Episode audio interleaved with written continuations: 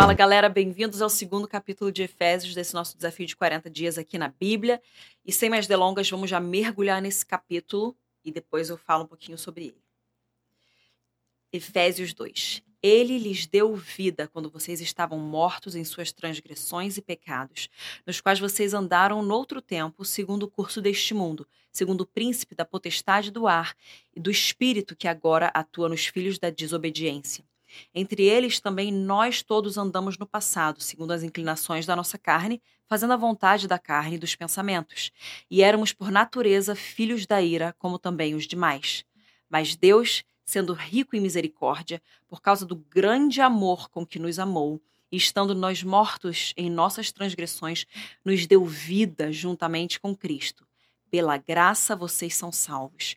E juntamente com Ele nos ressuscitou e com Ele nos fez assentar nas regiões celestiais em Cristo Jesus. Deus fez isso para mostrar nos tempos vindouros a suprema riqueza da sua graça, em bondade para conosco em Cristo Jesus.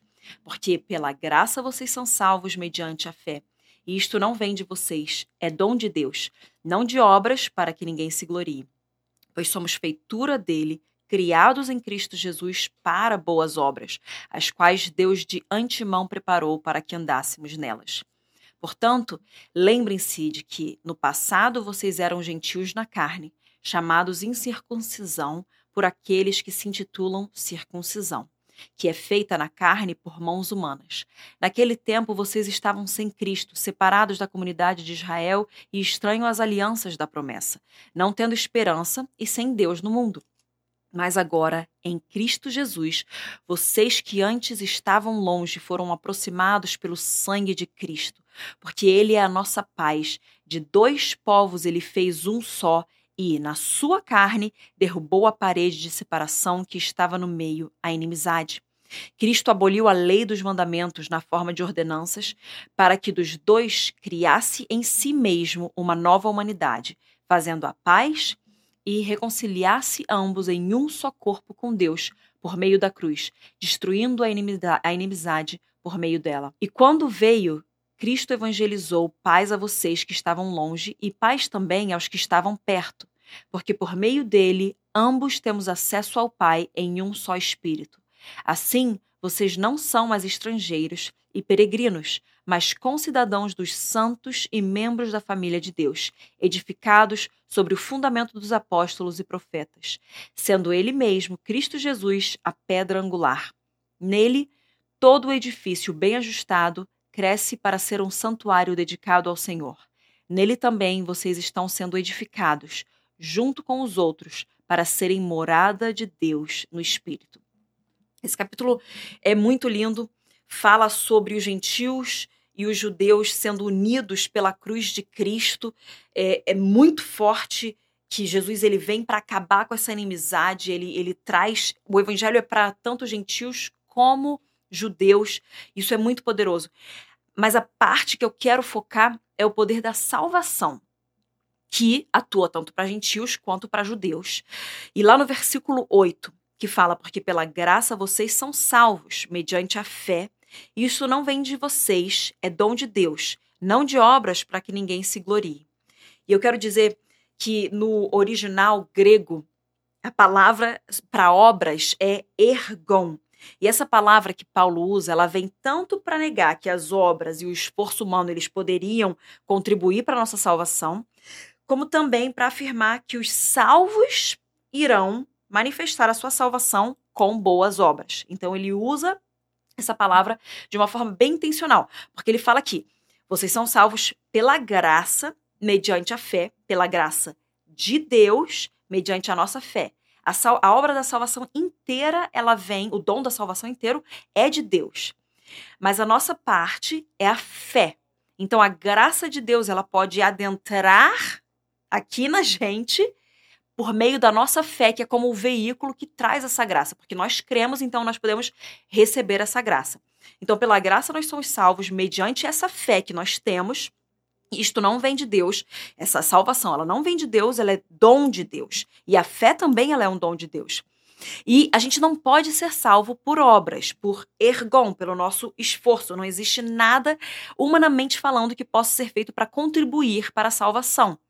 Mas, continuando no versículo 10, nós somos feitura dele, criados em Cristo Jesus, presta atenção, para boas obras. Não são as obras que nos salvam, mas nós somos salvos para as boas obras que, de antemão, Deus já tinha preparado para que nós andássemos nela, em cada uma dessas boas obras.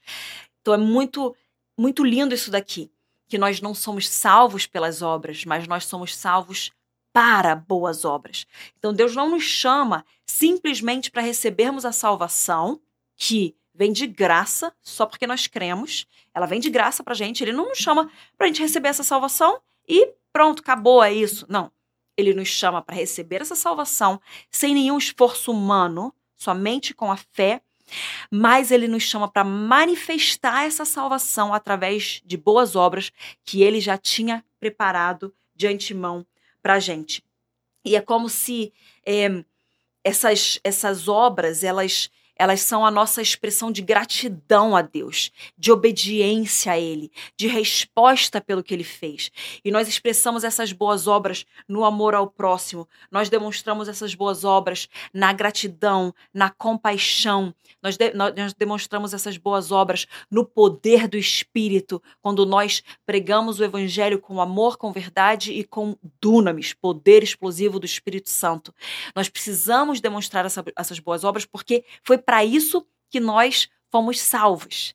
Não por elas, mas para elas. Então, através também do nosso caráter e das nossas ações como cristãos, nós demonstramos essas boas obras. Pai, eu oro agora para que cada um venha receber essa revelação de que nada que nós façamos possa nos fazer, pode nos fazer chegar mais perto da salvação. Mas quando nós recebemos a salvação, que é totalmente pela sua graça, nós expressamos e manifestamos e demonstramos essa salvação através de boas obras e que nós possamos viver essas boas obras, obras de gratidão, de compaixão, de poder do Espírito, orando pelo enfermo, orando para que é, os, os doentes venham ser feitos sãos, orando para que o pródigo venha voltar à casa do Pai e declarando isso, Senhor, fazendo um evangelismo com o poder do Espírito Santo, que nós venhamos demonstrar essas boas obras a, a partir da, aquilo que nós recebemos e do poder que foi depositado em nós, que é o teu próprio Espírito. Em nome de Jesus eu oro e abençoo cada um que está assistindo e que está ouvindo aqui. Amém. Fiquem com Deus.